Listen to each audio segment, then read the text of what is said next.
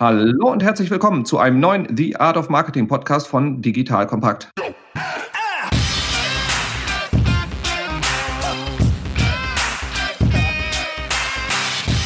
Mein Name ist Robin Heinze. Ich bin Mitgründer und Geschäftsführer der Online-Marketing-Agentur Morefire. Wie immer bekommst du konkrete Tipps, damit du dein Online-Marketing erfolgreicher machen kannst. In der heutigen Sonderfolge bekommst du ein SEO-Update für 2020 und das kommende Jahr. Was gibt es für Neuerungen und Updates in diesem Jahr? Wie solltest du dich aufstellen, damit du mit SEO auch im nächsten Jahr erfolgreich bist? Und dazu habe ich die große Ehre, mir einen illustren Experten wieder ans Mikrofon geholt zu haben, nämlich unsere unseren Head of SEO, den Jasper. Jasper, schön, dass du da bist. Ja, hallo, schön, dass ich dabei sein kann. Freut mich. Ja, Jasper, du bist immer so meine erste Anlaufstelle, wenn ich Fragen habe, was denn Google da gerade wieder komisches Neues macht und was denn so die aktuellen Entwicklungen sind. Und dementsprechend bin ich jetzt sehr happy, dass du uns da so ein bisschen einen kleinen Rück- und Ausblick geben kannst, insbesondere halt eben auch, was bedeutet für die Hörerinnen und Hörer das, was denn da passiert ist. Sprich, was müssen sie machen, damit sie nächstes Jahr erfolgreich sind? So, und stell dich doch einfach mal mal erstmal kurz vor und sag uns ein wenig, warum du SEO so toll findest und wie lange du den ganzen Spaß schon machst und wieso du bisher nicht davon losgekommen bist.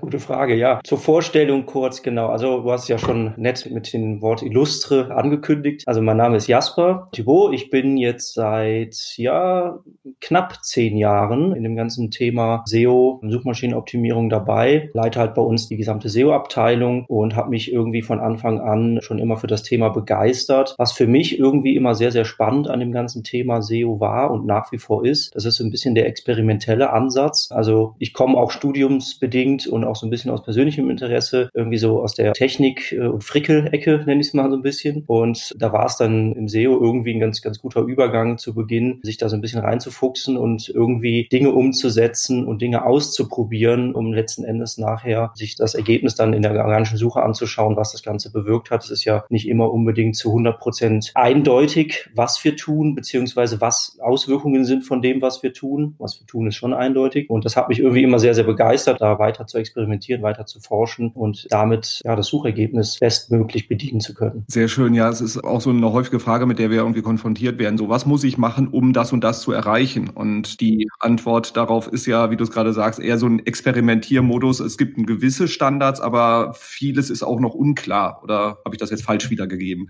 Ja, genau. Also es ist tatsächlich so, dass gerade in den letzten Jahren Google dann doch immer mehr, ich nenne es jetzt mal, ankündigt. Wir kommen ja gleich auch noch zu dem Core-Update-Thema und da auch durchaus immer mehr Informationen für uns SEOs rausgibt. Nichtsdestotrotz sind natürlich viele Aspekte einfach auch durch Ausprobieren in der SEO-Szene kannt und entstanden und demnach ist natürlich irgendwie nicht alles 100% bestätigt, was letztendlich eine Auswirkung hat. Aber das, das macht das Ganze so interessant, finde ich. Und wir sprechen heute darüber, was so im Bereich SEO dieses Jahr sich geändert hat, was an neuen Entwicklungen da ist und auch was dann halt eben perspektivisch für nächstes Jahr relevant ist. Dabei konzentrieren wir uns jetzt einfach auch nur auf Google. Wir wissen auch, dass es da drumherum auch andere Sachen gibt, für die es auch insbesondere in Nischen durchaus sinnvoll ist zu optimieren. Aber für die große breite Masse, Google hat nach wie vor über 90 Prozent Marktanteil in Deutschland oder der Dachregion, ist Google der große Hebel. Deswegen gehen wir da nur tiefer rein heute und starten einfach mal mit dem Frühjahr dieses Jahr. Ein, du hast gerade schon angedeutet, ein Core-Update gab es. Was ist ein Core-Update und was ist dieses Mal passiert in dem Core-Update? Ja, gutes Thema. Also das letzte Core-Update kam ja dieses Jahr im Mai und ich denke, jeder beziehungsweise jede, die sich irgendwie mit dem Thema SEO beschäftigt hat, wird das irgendwie mitbekommen haben und möglicherweise auch gespürt haben an der eigenen Webseite. Was ist ein Core-Update? Also grundsätzlich kann man vielleicht dazu voranstellen, der Algorithmus von Google, der wird ständig angepasst. Also Google passt da täglich eigentlich zahlreiche Parameter und Paradigmen an im Algorithmus. Es ist gar nicht so, dass man das immer alles unbedingt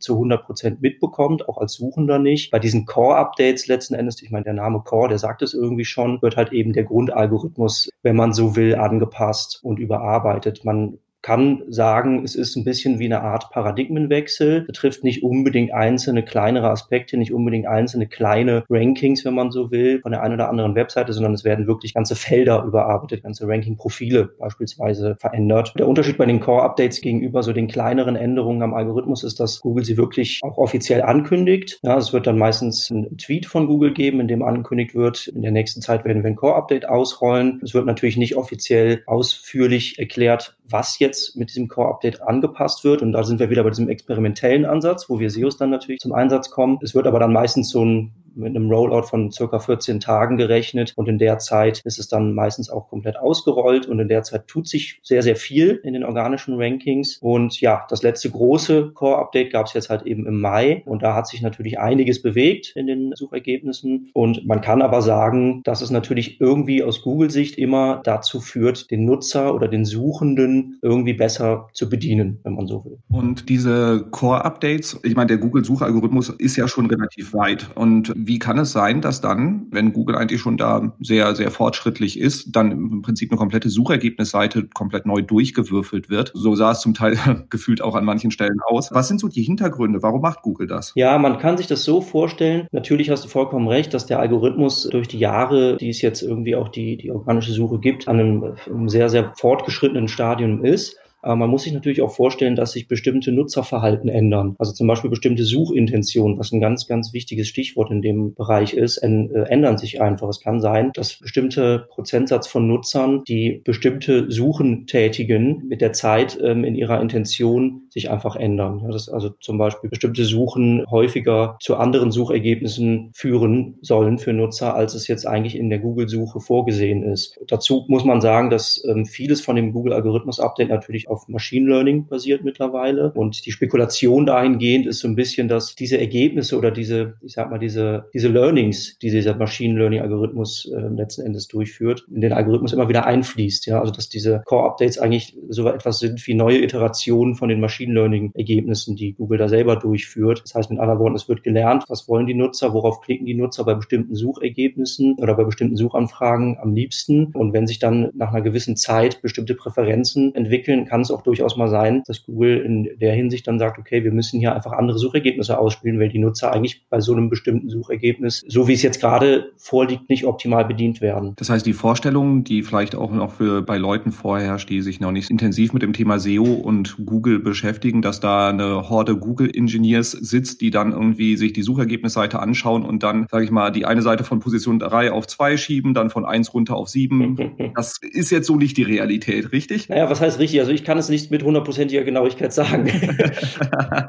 ich sitze da nicht. Aber ich gehe davon aus, dass da sehr, sehr viel auf automatisierter Basis passiert. Es wird natürlich auch immer noch Quality Rater geben, die sowohl auf Website-Seite, auf der anderen Seite aber natürlich auch auf Suchergebnisseite sich bestimmte Ergebnisse anschauen und da Bewertungen durchführen. Aber im Grunde genommen geht es um eine Neubewertung von Inhalten. Im Grunde genommen geht es um eine periodische Neubewertung von Inhalten und von Ergebnissen. Und das passiert sehr wahrscheinlich zu einem hohen Anteil mittlerweile wirklich auf äh, Machine Learning Basis. Ja, und was man so vermuten kann, ist, dass hier sehr stark das Nutzerverhalten wie auf Suchergebnisse reagiert wird, wie dann halt eben auch das Verhalten auf der Webseite, auf die Sie dann klicken, ist, um auf der Basis halt eben zu bewerten, wie gut der Inhalt zu der Suchintention passt und dass Google da halt eben iterativ lernt. Aber auch das ist Spekulation, aber so die Tendenzen sehen schon sehr klar danach aus. Genau, das ist Spekulation. Wir können natürlich nach so einem Core-Update sehr, sehr viel analysieren. Das Schöne an der SEO-Szene ist auch, ja, dass sich dann wirklich so eine große Welt auftut, wenn so ein Update passiert und jeder analysiert. Es gibt zahlreiche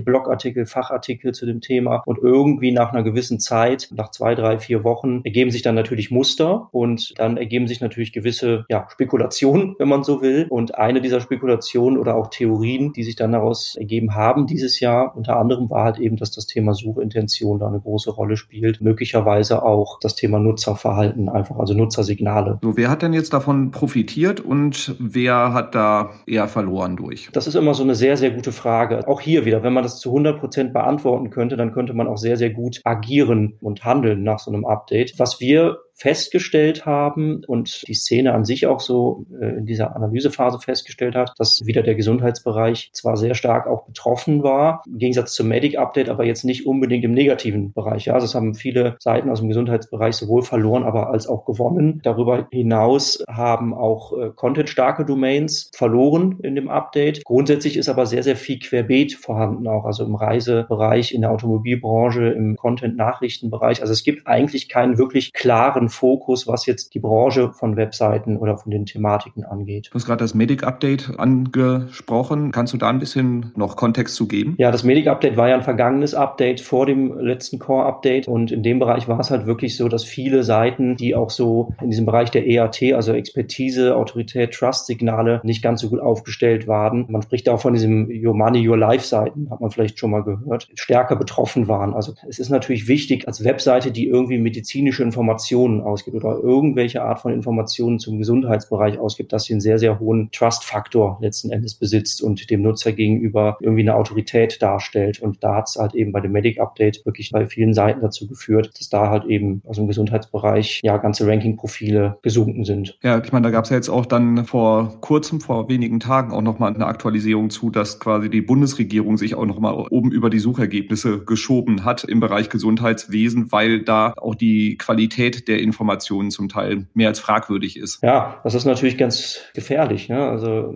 man kennt das von sich selber. Man googelt ja halt irgendwie auch öfters mal, wobei man es, glaube ich, sein lassen sollte, aber man googelt ja öfters mal irgendwelche Symptome zu Krankheiten oder ähnliches und nimmt dann leider auch oft das, was dort steht, vielleicht nicht so ganz reflektiert für bare Münze. Und wenn das natürlich Falschinformationen sind, gerade im Gesundheitsbereich, kann das verheerende Folgen haben. Deswegen ist es durchaus nachvollziehbar, dass mit so einem Update da irgendwie auch vertrauenswürdige Inhalte besser bevorzugt werden. Ja, ich glaube, die meisten Ärzte wären sehr dankbar, wenn das Googeln nach Gesundheitsinformationen nicht mehr möglich wäre, damit die Leute nicht schon mit der fertigen Diagnose vorbeikommen und eigentlich nur noch die Tabletten haben wollen, so ungefähr. Ja, ja, Oder wissen wollen, ob es stimmt, dass sie nur noch vier Tage Lebenserwartung haben.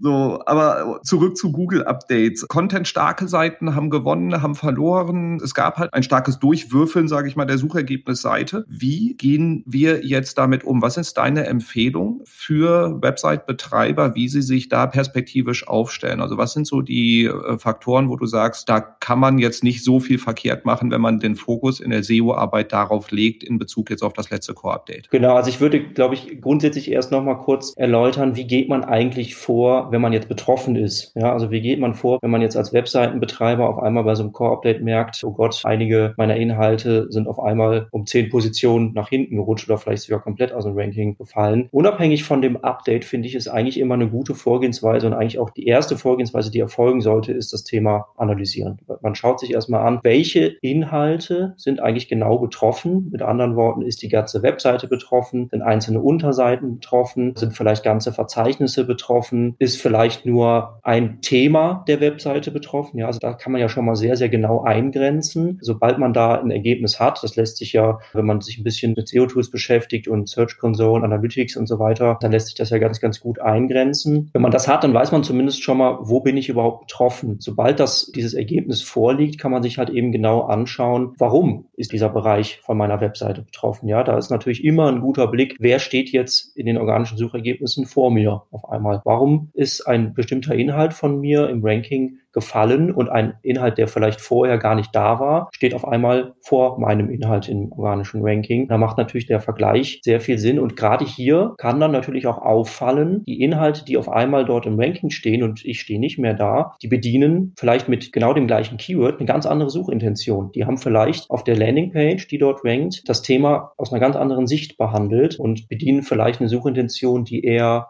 informationell ist gegenüber, wie es bei mir vielleicht ist, transaktional, jetzt nur mal als Beispiel oder navigational. Ja, also das ist immer eine ganz gute Vorgehensweise und es ist eigentlich immer die Vorgehensweise, wenn irgendetwas massiv fällt im Ranking und es jetzt nicht kleinere Schwankungen sind, erstmal anschauen, was ist da überhaupt passiert, welcher Bereich ist betroffen und was könnten die Ursachen sein, dann ist es natürlich immer sinnvoll, sich auch ja so ein bisschen die, die Theorien, nenne ich es jetzt mal, die Spekulationen vorsichtig anzugucken. Was hat die Szene analysiert? Vielleicht gibt es bereits bestimmte Muster, die rausgekommen sind, die ich auf meine Webseite übertragen kann. Vielleicht fällt mir dann schon was auf. Und dann geht es natürlich darum zu handeln. Ja? Also es ist nie die beste Vorgehensweise abzuwarten. Wir kommen gleich noch ein bisschen dazu, was dann passiert, wenn zukünftige Core-Updates wieder ausgerollt werden. Aber es ist natürlich nicht die beste Vorgehensweise, einfach abzuwarten und zu denken, naja, mit dem nächsten Update wird das wohl schon wieder behoben sein. Von daher wäre das erstmal so die, die Vorgehensweise, um da tätig zu werden, wenn man wirklich betroffen ist. Einmal ein bisschen tiefer reingehend noch, wenn ein Wettbewerber steht vor mir, der hat die Suchintention nach einem bestimmten Thema anders aufgefasst und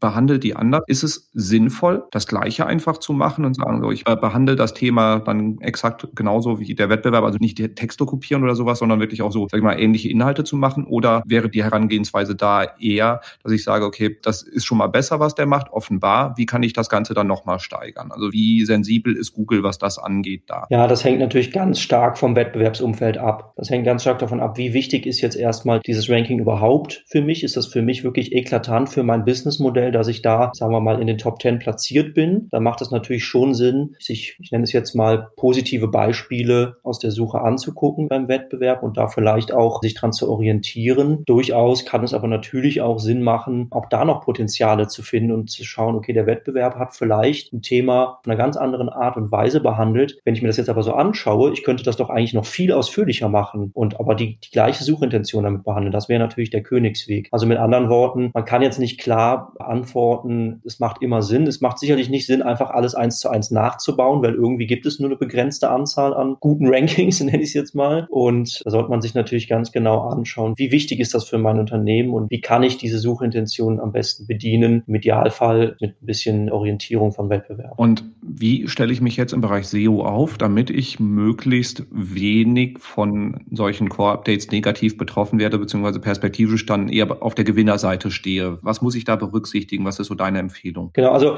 da kann man sagen, es gibt da auch leider natürlich jetzt nicht den Königsweg. Das ist ja die Krux an der ganzen Geschichte. Wir wissen nie vorher und ja, manchmal sogar auch nicht unbedingt nachher, was jetzt so ein Core-Update wirklich genau gemacht hat. Wenn wir das wüssten, dann wäre der Sinn eines Core-Updates irgendwie auch verpufft, kann man fast sagen. Nichtsdestotrotz gibt es natürlich so ein paar Aspekte, die man irgendwie immer berücksichtigen sollte. Also als allererstes kann man sagen, sich an die Google Quality Rater Guidelines halten, ja, also einfach an die Richtlinien für Webmaster halten, wo auch im Grunde genommen so Dinge irgendwie relevant werden wie das Thema Backlink-Profil viel. Also das war auch so ein bisschen eine Hypothese bei dem letzten Core-Update, dass vielleicht Webseiten, die nicht besonders starkes oder qualitativ minderwertiges Backlink-Profil besitzen, einfach in der Hinsicht ein bisschen betroffen waren, dass diese Links keine Wirkung mehr gezeigt haben. Also das ist so ein Aspekt, sich an die Google Quality Guidelines halten, die kann man auch öffentlich mittlerweile einsehen, sich einfach mal durchlesen und da halt eben bestimmte Aspekte für seine Webseite rausziehen und sich daran halten. Das Thema EAT hatte ich eben schon mal angesprochen, also die Signale hinsichtlich Expertise, Autorität. Einmal ein bisschen tiefer reingehen und das kurz erklären. Was verstehst du unter oder was versteht man unter EAT? Warum ist das wichtig? Da hatten wir eben schon mal kurz drüber gesprochen. Im Grunde geht es darum, sich so eine Art Expertenstatus aufzubauen zu einem bestimmten Thema. Das, das hinsichtlich einmal Expertise und Autorität. Also irgendwie da wirklich als Autorität und für ein bestimmtes Thema zu stehen, seine Inhalte so aufzubauen, dass man wirklich mit ähm, am besten vielen und hochwertigen Inhalten dort platziert ist und natürlich das Thema Trust, also Vertrauen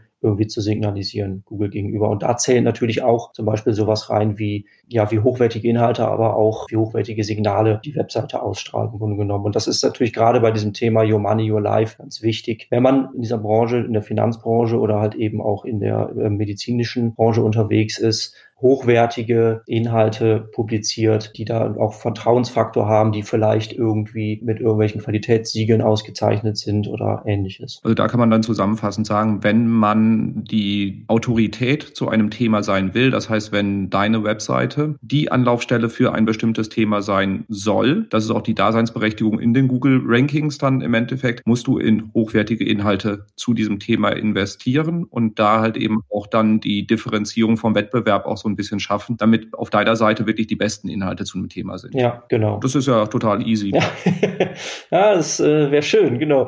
Ich meine, es gibt natürlich bestimmte Maßnahmen zu sowas. Also wenn ich jetzt zu einem bestimmten Thema mir einen Expertenstatus aufbauen möchte, eine Autorität darstellen möchte, kann ich mir natürlich Redakteure, sagen wir mal, äh, beschäftigen oder Redakteure einstellen, die vielleicht in der Branche schon einen Expertenstatus haben. Und wenn diese Redakteure für mich Inhalte schreiben, dann ist das natürlich schon mal ein guter Faktor für das Thema. Also es ist natürlich nicht so einfach und es hängt auch viel mit Entwicklung zusammen. Ich kann jetzt nicht sagen, okay, baue von heute auf morgen eine Webseite auf und wenn ich das gut mache, bin ich morgen der Experte. Nein, das wird sich entwickeln. Es ist aber auch aus meiner Sicht sehr nachvollziehbar, dass Google solche Inhalte bevorzugt. Und da dann das Thema Qualität oder Quantität in den Vordergrund stellen. Das heißt, wenn ich zu dem Thema irgendwie die Autorität sein will, mache ich dann den einen großen Artikel dazu oder sorge ich dann dafür, dass ich jede Woche drei Artikel dazu veröffentliche, um zu zeigen, hier, also bei mir passiert da ganz, ganz viel dazu. Qualität würde ich vor Quantität setzen, aber allerdings nicht eindeutig in der Gewichtung. Also natürlich macht es auch Sinn, regelmäßig zu publizieren, wenn ich das auf einem hohen Qualitätslevel tun kann. Aber Qualität ist aus der Sicht, aus meiner Sicht definitiv immer ein wichtiger Faktor bei Inhalten. Ich meine, wir kennen das aus der Vergangenheit mit irgendwelchen Content-Spinning-Geschichten und minderwertigen eingekauften Texten, die irgendwie schnell publiziert werden. Sowas kann nicht auf Dauer funktionieren. Damit wir nächstes Jahr zu den Gewinnern gehören, immer also Quality Rater Guidelines beachten, Autorität werden, also dieses EAT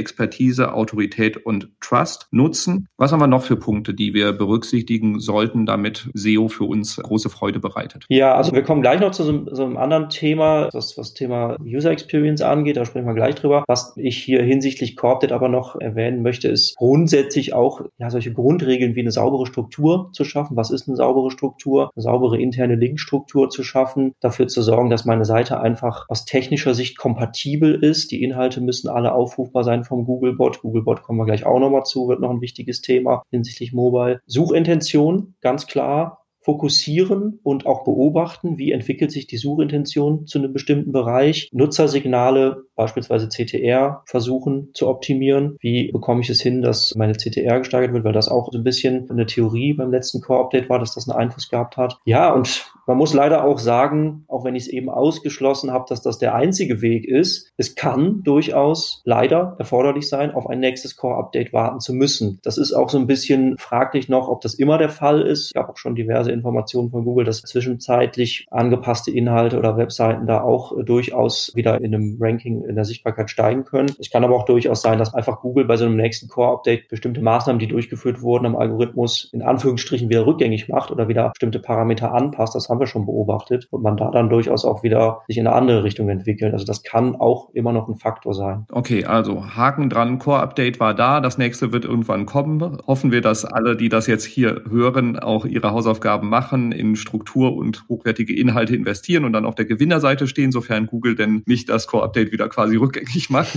was ist noch passiert 2020 im Bereich SEO, was unbedingt berücksichtigt werden muss? Ja, also was noch passiert ist oder andersrum, was passieren wird. Das ist das schöne Thema Core Web Vitals. Gehe ein bisschen davon aus, dass jeder oder jede, der sich mit dem Thema SEO beschäftigt, irgendwie davon schon mal gehört hat. Holen wir noch die Leute ab, die bisher, die, sage ich mal, nicht so bei uns im SEO Slack Channel den Nerd Talk mitlesen, sondern die ein generelles Online-Marketing-Verständnis haben. Ja. Gehen wir da immer kurz durch. Was sind die Core Web Vitals? Warum sind sie wichtig? Und dann gehen wir ein bisschen tiefer. Genau. Also man kann grundsätzlich sich vorstellen, dass die Core Web Vitals oder man spricht auch von dem Page Experience Update, was nächstes Jahr kommen wird, dass es sich dabei um Metriken handelt zur letzten Endes Messung der technischen Performance, also der ja, wenn man so will, der ähm, Page Speed auch, aber vor allen Dingen der User Experience einer Seite. Das klingt jetzt erstmal so ein bisschen widersprüchlich. Wie soll man etwas, was die Nutzererfahrung, eine, also eine wirklich sehr persönliche Erfahrung bedeutet, überhaupt aus metrischer Sicht messbar machen? Das Schöne ist aber, dass Google jetzt letzten Endes vor allen Dingen drei relevante Metriken dazu entwickelt, vorgestellt hat, die nächstes Jahr zum Ranking-Faktor werden. Und da geht es halt eben ganz klar wirklich darum, wie kann man anhand dieser Metriken später messen und darauf daraufhin dann auch optimieren, wie gut ist die Webseite eigentlich für den Benutzer bedienbar. Genau. Und das sind eigentlich drei Metriken, die ich vielleicht kurz erklären möchte. Das ist einmal eine Metrik,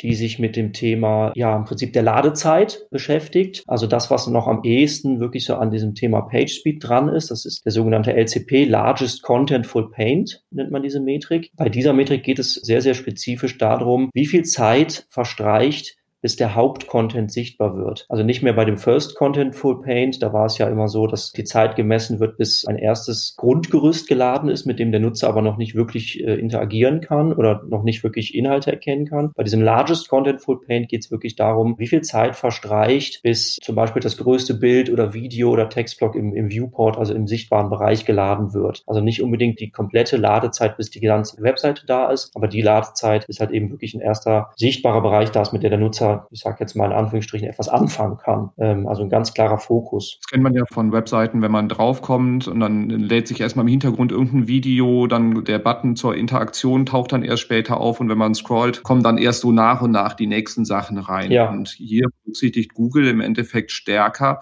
ab wann ist die Seite handlungsfähig, sage ich mal, für den Nutzer, sprich, dass da halt eben auch die User Experience, also die Nutzererfahrung dann auch positiv ist, dass er interagieren kann überhaupt. Ja, also im Grunde genommen geht es um das Thema Interagieren gleich noch bei einer anderen Metrik, bei dem First Input Delay, da komme ich gleich noch drauf. Aber du hast natürlich vollkommen recht. Es geht da um, wenn man jetzt so ein bisschen Interagieren weiterfasst, geht es natürlich darum, wann kann der Nutzer Inhalte lesen? Wann kann der Nutzer wirklich eine Information erhalten, die er erhalten möchte, wenn er die Webseite aufruft. Und dann misst Google diesen Largest Contentful Paint und gibt halt eben aus, dass eine Zeit bis 2,5 Sekunden irgendwie noch als gut bemessen wird, was aus meiner Sicht schon sehr großzügig ist, wenn man sich jetzt mal auch so an, an eine mobile Situation da irgendwie reindenkt. Aber ein schneller Largest Contentful Paint soll halt eben dem Nutzer signalisieren, dass eine Seite insofern positiv handelbar ist, als dass sie eben schnell Inhalte ausgibt, die vom Nutzer wirklich auch schon gelesen werden können. Okay, nächster Punkt, der in die Core Web Vitals jetzt mit einfließt. Wir hatten ja gerade schon das Thema Interaktion angesprochen. Was mhm. da auf der Agenda? Was muss ich berücksichtigen? Genau, das wäre jetzt der zweite Punkt. Das wäre der sogenannte First Input Delay. Und da geht es halt wirklich ganz klar um das Thema Interaktion, Interaktivität. Der First Input Delay misst auch wieder eine Zeitspanne und im Gegensatz zu dem äh, Largest Contentful Paint misst er hier eine Zeitspanne, die vergeht,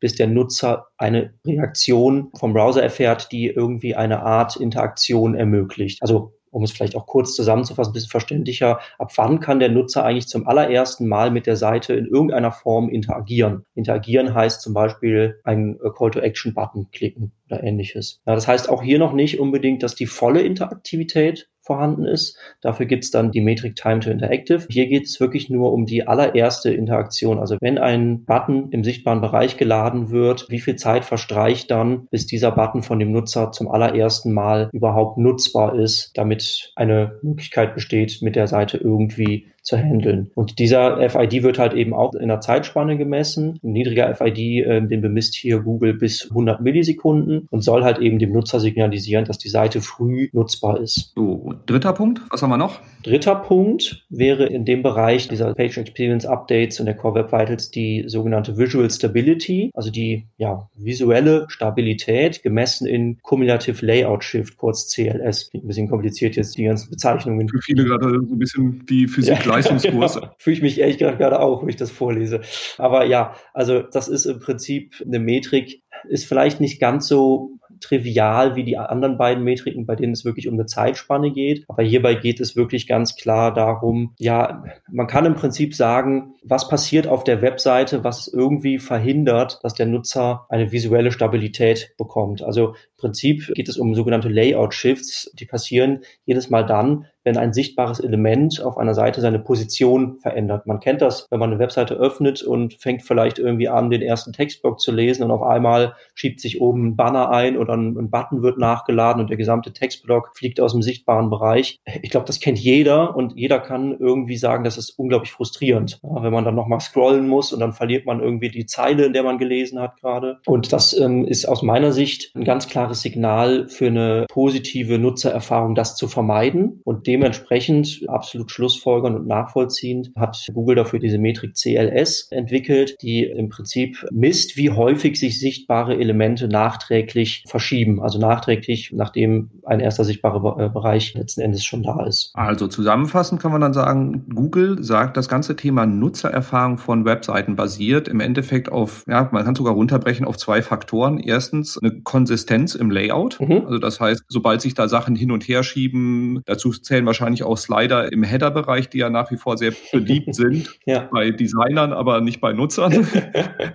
und ähm, das, das zweite Thema ist einfach Geschwindigkeit. Also wie schnell kann ich die Seite konsumieren und mit ihr interagieren? Und ich meine, das Thema Page Speed ist schon lange gefühlt auf der Agenda und Google propagiert das seit Ewigkeiten. Das war vor, also über zehn Jahren war ich auf einer Konferenz, wo Google gerade den Chrome-Browser gelauncht hat, weil sie gesagt haben, sie wollen, dass das Internet so ist wie wenn bei einem Buch, dass man die Seite umblättert und die ist dann halt da. Mhm. Und nach wie vor ist das ja die, diese Nutzererfahrung nicht überall der Fall und Google drückt es jetzt gerade so richtig durch. Kann das sein? Ja, definitiv. Also ich glaube, es geht einfach sehr stark neben dem Thema PageSpeed, was in den vergangenen Jahren, du hast es gerade erwähnt, immer wieder hervorgehoben wurde wurde, geht es halt eben jetzt darum, die Nutzererfahrung zu verbessern. Das ist auch durchaus nachvollziehbar aus meiner Sicht. Google möchte Ergebnisse ausliefern, die für den Nutzer optimal sind, wenn man so will. Und eine optimale Webseite ist eine Webseite, die eine super Nutzererfahrung im Grunde genommen bietet. Und wie gesagt, für mich ist wirklich diese Metrik, die am schwersten irgendwie zu beschreiben ist, diese Cumulative Layout Shift, ist für mich so dermaßen klar. Das muss irgendwie Qualitätsfaktor werden, dass Webseiten sich im Aufbau nicht ständig in ihrer Lesbarkeit und Sichtbarkeit verschieben. Ja, und genauso Largest Contentful Paint und First Input Delays muss definitiv klar sein. Eine Ladezeit, gerade wenn Mobile jetzt immer noch immer wichtiger wird und ist und eine Interaktivität für den Nutzer muss irgendwie schnell da sein. Also das ist der Fokus, der da jetzt gelegt wird. Ganz wichtig. Ja, und wenn man einen sechsjährigen Jungen dabei beobachtet hat, wie ein YouTube-Video nicht schnell genug lädt, der weiß, welche Schmerzen das bereiten kann und wie schnell ein Smartphone dann auch in die Ecke fliegen kann. Ui, ja. Kann ein teurer Spaß Spaß werden. Also so viel dazu. Erspart euch dieses Erlebnis oder erspart Nutzerinnen und Nutzern das Erlebnis und sorgt für Geschwindigkeit und vor allen Dingen Stabilität bei Webseiten. Da würdet ihr mir persönlich auch einen sehr, sehr großen Gefallen tun. und da halt eben auch perspektivisch, das wird, du hast gesagt, wird Ranking-Faktor nächstes Jahr mhm. und entsprechend das Thema kann man nicht nicht auf der Agenda haben ja, als SEO. Das ist das Thema nächstes Jahr. Es, Google hat sogar jetzt schon angekündigt, es wird im Mai 2021 zum offiziellen Ranking-Faktor. Also es ist recht selten, dass Google da sogar ein Datum schon ausgibt und aber auch sehr komfortabel, weil man jetzt im Prinzip schon anfangen kann. Es gibt viele Tools, Search Console, bestimmte SEO-Tools wie Sistrix zum Beispiel, geben diese Core Web Vitals schon aus. Das heißt, man kann sie jetzt schon problemlos messen das ist toll. Das heißt mit anderen Worten auch, dass man jetzt schon optimieren kann und im Idealfall im Mai schon so gut dasteht, dass man eben diese Schwellenwerte, die Google da definiert hat, für die drei Metriken am besten schon unterschreitet. Genau. Und wenn du, liebe Hörerinnen, liebe Hörer, da gerade irgendwie ganz viele Fragezeichen aufgrund der ganzen Kürzel hast oder nicht sicher bist, worauf du achten musst, schreib einfach mir oder dem Jasper ganz kurz eine Mail. Wir haben da im Prinzip auch eine, eine komplette Analyse für vorbereitet, sodass wir da äh, sehr schnell auch dann Hilfe geben können. Denn Mai ist zwar gefühlt weit weg, aber wenn wir da dann auf einmal im April stehen und noch immer nichts bei der Seite passiert ist, dann wird es halt auch irgendwie eng. Genau. So, was haben wir noch 2020? Was ist passiert im Bereich Mobile? Das ist ja ein immer größer werdendes Thema. Ja, richtig. Mobile. Also ich kann mich erinnern, dass wir ich glaube, vor zwei Jahren einen Jahresrückblick, einen Kneipentalk gemacht haben und da haben wir auch über das Thema Mobile First Indexing gesprochen. Äh, das heißt, es ist jetzt irgendwie gar nicht so ein super neues Thema. Ich möchte es vielleicht ganz kurz nochmal erklären. Es geht darum, dass Webseiten, sagen wir mal, in der Vergangenheit eigentlich immer aus der Perspektive eines Desktop-Nutzers von Google aufgerufen wurden. Das heißt, es wurde eine Art Desktop-User simuliert mit dem Google-Bot. Neu ist im Prinzip seit der Ankündigung und seit der testweisen Umsetzung in den vergangenen, sagen wir mal, zwei, drei Jahren, dass diese Vorgehensweise aus mobiler Sicht passiert. Das heißt, dass der Googlebot sich als mobiler Nutzer identifiziert. Was jetzt nächstes Jahr neu sein wird, ist, dass das vollständig umgestellt sein wird. Google hat angekündigt, im März 2021 wird diese Umstellung auf den mobilen Googlebot abgeschlossen sein. Das bedeutet im Umkehrschluss, dass alle Inhalte einer Webseite mobil sichtbar sein müssen, also mobil aufrufbar sein müssen. Zumindest, wenn sie ein organisches Ranking erzeugen sollen. Ja, also wenn wir jetzt unabhängig von Google sprechen, ist das letzten Endes irrelevant, aber ne, es geht ja nun mal um das Thema äh, organisches Ranking. Und ja, in dem Fall muss man natürlich auch erwähnen, reine Desktop-Inhalte, sofern sie jetzt noch existieren, also wirklich Inhalte, die auf einem mobilen Endgerät also im Smartphone letzten Endes, einen Fehler ausliefern oder vielleicht die Webseite gar nicht lädt oder zerschossen wird oder ähnliches, werden einen Nachteil bekommen, werden, äh, sagt Google ganz offiziell, werden in der Suche ignoriert werden und es ist davon auszugehen, dementsprechend auch deindexiert werden. Im Umkehrschluss heißt das Ganze und vielleicht auch so kurz gefasst, man sollte definitiv dafür sorgen, dass seine Webseite mobil aufrufbar ist und alle Inhalte, die relevant sind und die ein Ranking erzeugen wollen, auch mobil aufrufbar sind. Ja, das ist auch insbesondere ein mahnendes Wort in auch Richtung der B2B-Unternehmen, wo wir auch immer wieder feststellen, die sagen, ja, okay, wir haben irgendwie 75, 80 Prozent unseres Traffics ist Desktop, aber das mag aus Nutzersicht dann auch richtig sein. Nur wenn Google halt eben die Seite anders betrachtet, dann ja. hat das aus SEO-Sicht die höchste Relevanz. Es ist leider so. Ja, genau. Und das reiht sich natürlich auch nah ein in, in das ganze Thema Page Experience. Also das ist jetzt irgendwie nicht zufällig, dass das alles kurz hintereinander passiert, weil ja, die mobile Nutzererfahrung ist natürlich gerade auch was diese Metriken, die ich eben genannt habe, angeht, extrem wichtig. Und man muss einfach sehen, dass das höchste Suchaufkommen, nenne ich es mal, und Website-Nutzverhalten passiert mittlerweile in einer mobilen Situation. Dann ist es absolut nachvollziehbar, dass die Inhalte auch aufrufbar sein müssen und auch in aller Ausführlichkeit vorhanden sind für einen Nutzer, der mobil äh, seine Informationen beziehen möchte. Deswegen auch da jetzt die Aufforderung an alle Marketingverantwortlichen, die das jetzt hören und ihre Seite immer schön im Desktop sich anschauen. Das nächste Mal, wenn ihr irgendwo gelangweilt steht, weil ihr auf irgendwas warten müsst, scrollt nicht durch Instagram, nicht durch LinkedIn oder Facebook, sondern scrollt mal wirklich über eure eigene Seite und schaut euch an, wie ist die Navigationsstruktur, wie sind die Inhalte gut konsumierbar. Ihr braucht jetzt nicht prüfen, ob irgendwie alle Inhalte die gleichen sind wie auf der Desktop-Suche, sondern einfach aus der Perspektive eines Mobile-Nutzers. Auch wenn wenig Leute mobil auf eure Seite gehen, es ist relevant, weil Google macht es und wir kommen halt eben an Google nicht dran vorbei. Richtig, das ist genau so, finde ich eine gute Vorgehensweise, sich das einfach mal anzuschauen, nicht davon auszugehen, dass das schon irgendwie funktioniert, sondern wirklich mal explizit durchgucken,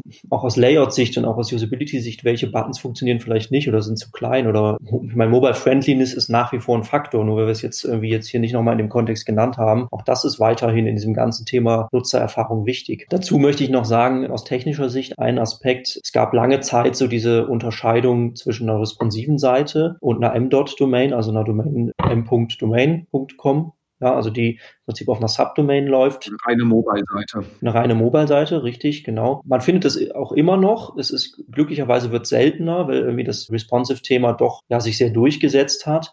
Man findet es aber immer noch und bisher war immer so die Aussage von Google, ja, das ist schon machbar. Es gibt dafür auch Metadaten, die sich auszeichnen lassen, um die mobile und Desktop-Seite zu verknüpfen. Jetzt hat aber Google im Kontext dieser Ankündigung der vollständigen Umstellung auf Mobile Googlebot auch zum ersten Mal im Prinzip gesagt, es ist unter Umständen problematisch, eine reine M-Dot mobile Seite zu haben, weil es halt eben sehr fehleranfällig sein kann. Da also auch nochmal der ganz klare Hinweis und Empfehlung von uns, da wirklich, wenn, wenn irgendwie möglich, auf responsive zu setzen und im Prinzip eine Seite zu haben, die einfach überall allen Endgeräten darstellbar ist. Gibt es Online-Shops, die das komplett in der App ausgelagert haben, das ganze Mobile-Thema, weil es halt eben dann auch, also auch noch nicht mal in eine äh, Progressive Web App, sondern wirklich in eine komplette native App, mhm. sodass man da weitergeleitet wird. Auch sowas gibt es noch. Und ja, das ist möglich. Vielleicht kann man sogar mit irgendeinem Workaround hinkriegen, dass das trotzdem rankt, aber es ist einfach nicht nachhaltig. Und du hast dann immer den mindestens doppelten Pflegeaufwand. Ja. Und meistens wird irgendwas vergessen. Ja, richtig, genau. Also da jetzt die Zeit nutzen, um ja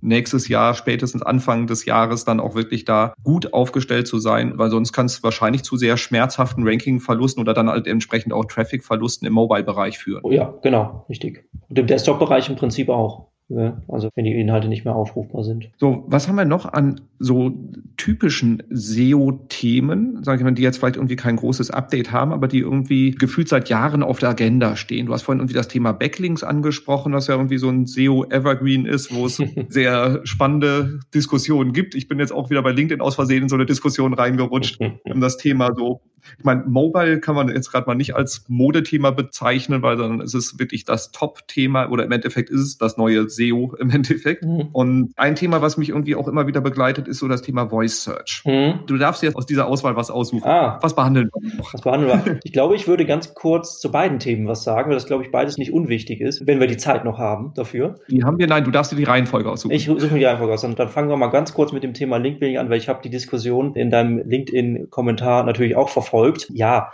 im Prinzip, ich glaube, wir müssen nicht die Frage diskutieren, ob Link-Building irgendwie Sinn macht oder nicht. Ich glaube, wir müssen eher so ein bisschen nochmal uns die Frage stellen, ist das Thema Links eigentlich ein Faktor? Ja, weil ähm, dass wir kein manuelles Link-Building, vor allen Dingen auch wir als Morfire nicht anbieten wollen und das einfach nicht den Google-Qualitätsrichtlinien entspricht, ist absolut selbstverständlich für uns. Ja, das ist aus unserer Sicht kein nachhaltiges SEO und kann im Prinzip auch wirklich fatale Folgen haben. Nichtsdestotrotz muss man natürlich sagen, so ein guter Backlink, der kann natürlich immer noch eine Auswirkung haben. Ja, also es ist immer noch im Kontext dieser ursprünglichen Idee, dass ein Link eine Empfehlung für einen bestimmten Inhalt ist, für eine Webseite ist, der ist nach wie vor vorhanden vorhanden und es gibt ja nach wie vor im Prinzip Maßnahmen, Links, ich nenne es jetzt mal vorsichtig, entstehen zu lassen. Ja, man muss ja nicht unbedingt in das Thema manuelles Linkbuilding reingehen, man muss ja nicht, Gott bewahre, in das Thema Linktausch, Linkkauf oder sonstiges reingehen, bitte nicht. Also da stehe ich ganz klar und wir auch ganz klar als Morfire dazu, das nicht anzugehen. Nichtsdestotrotz würde ich jetzt auch nicht so weit gehen und sagen, wenn ich die Möglichkeit habe, durch einen guten Inhalt, ja, so eine Reputation aufzubauen, dass nun mal andere Webseiten den Bedarf verspüren, einen Link auf mich zu setzen, dann ist das ja durchaus wünschenswert und auch absolut nicht schädlich. Ich glaube, so würde ich es gerne ausdrücken. Also Linkbuilding nicht als zentraler Bestandteil in der SEO-Strategie und wir sehen nach wie vor auch bei Anfragen auch von größeren Seiten, die das gerne noch hätten, aber Links auch nicht verteufeln, sondern wenn Links kommen und die halt eben organisch sich aufbauen, das sehr, sehr gerne mitnehmen, weil in solchen Fällen kann es halt eben ein sehr positives Signal sein. Also das heißt, Links bewirken etwas, aber es sollte nicht der zentrale Punkt in der Strategie sein, Links aufzubauen. Ja, genau, richtig. Wunderbar, genau. Weil ich meine, ansonsten, wenn man PR-Arbeit zum Beispiel macht, ist das Ergebnis daraus oft auch, dass Links entstehen und wird einem ja nicht zum Nachteil gereicht. Ja, nee, genau. Ein Link ist ja grundsätzlich nichts Schädliches. Das muss man immer ganz klar distanzieren.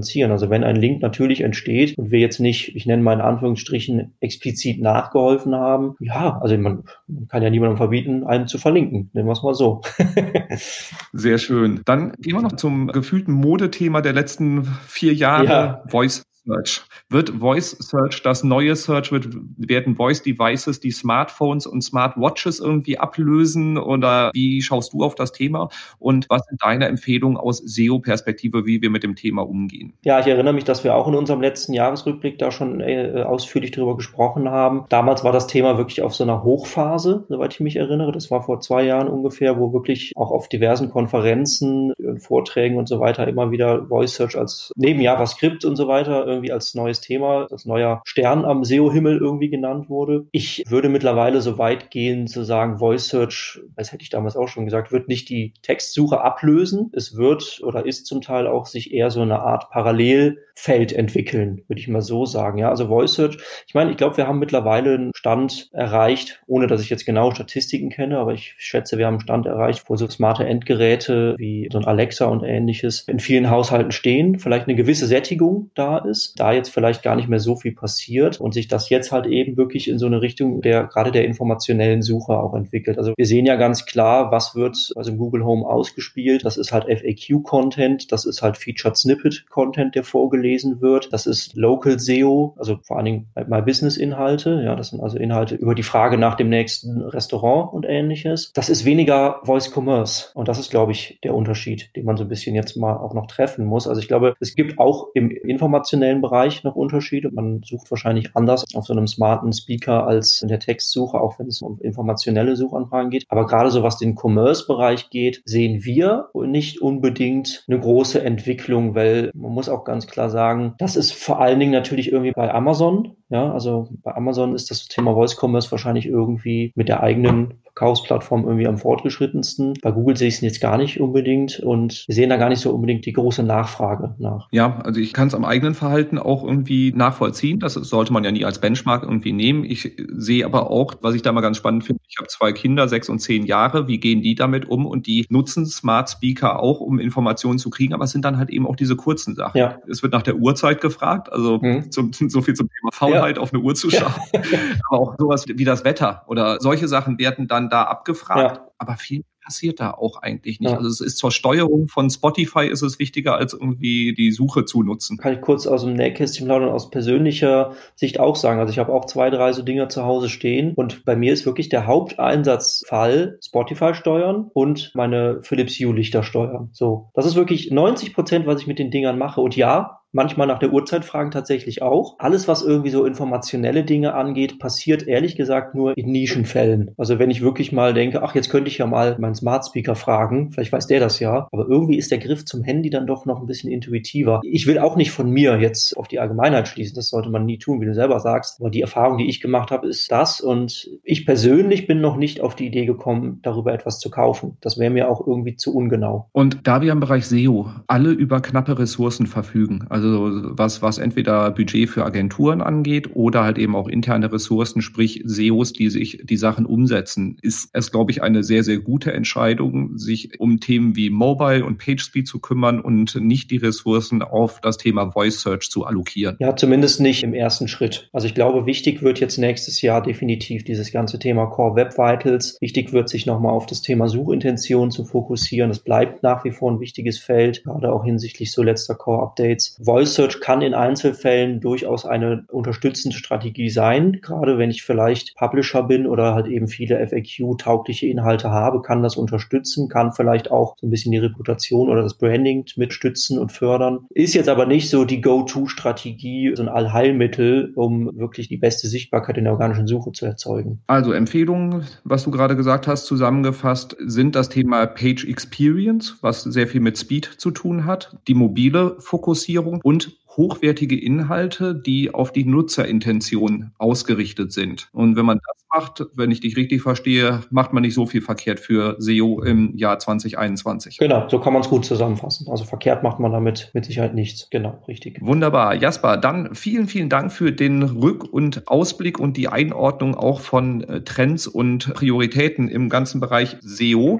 Liebe Hörerinnen, liebe Hörer, ich hoffe, du hast da für dich, für deine SEO-Maßnahmen für das nächste Jahr eine ganze Menge mitgenommen. Wir haben auch konkrete Daten, was bis März und bis Mai umgesetzt sein soll. Also dementsprechend, du hast noch ein bisschen Zeit, aber jetzt ist es Zeit, Gas zu geben dann. So, wenn dir diese Folge gefallen hat, dann abonniere doch diesen wunderbaren Podcast und hinterlasse gerne eine Fünf-Sterne-Bewertung da. Das motiviert mich und meine Kollegen unglaublich, dass wir einfach weiterhin hier sehr viel Energie in die Erstellung der Inhalte stecken. Und den Jasper hole ich dann einfach das nächste Mal wieder ans Mikrofon, wenn es wieder Neues aus der Google-Welt gibt. Jasper, vielen Dank für all den Input. Ja, sehr gerne. Hat viel Spaß gemacht. Danke dir auch. Wunderbar. Und dann bis zum nächsten Mal. Tschüss. Tschüss. Hey!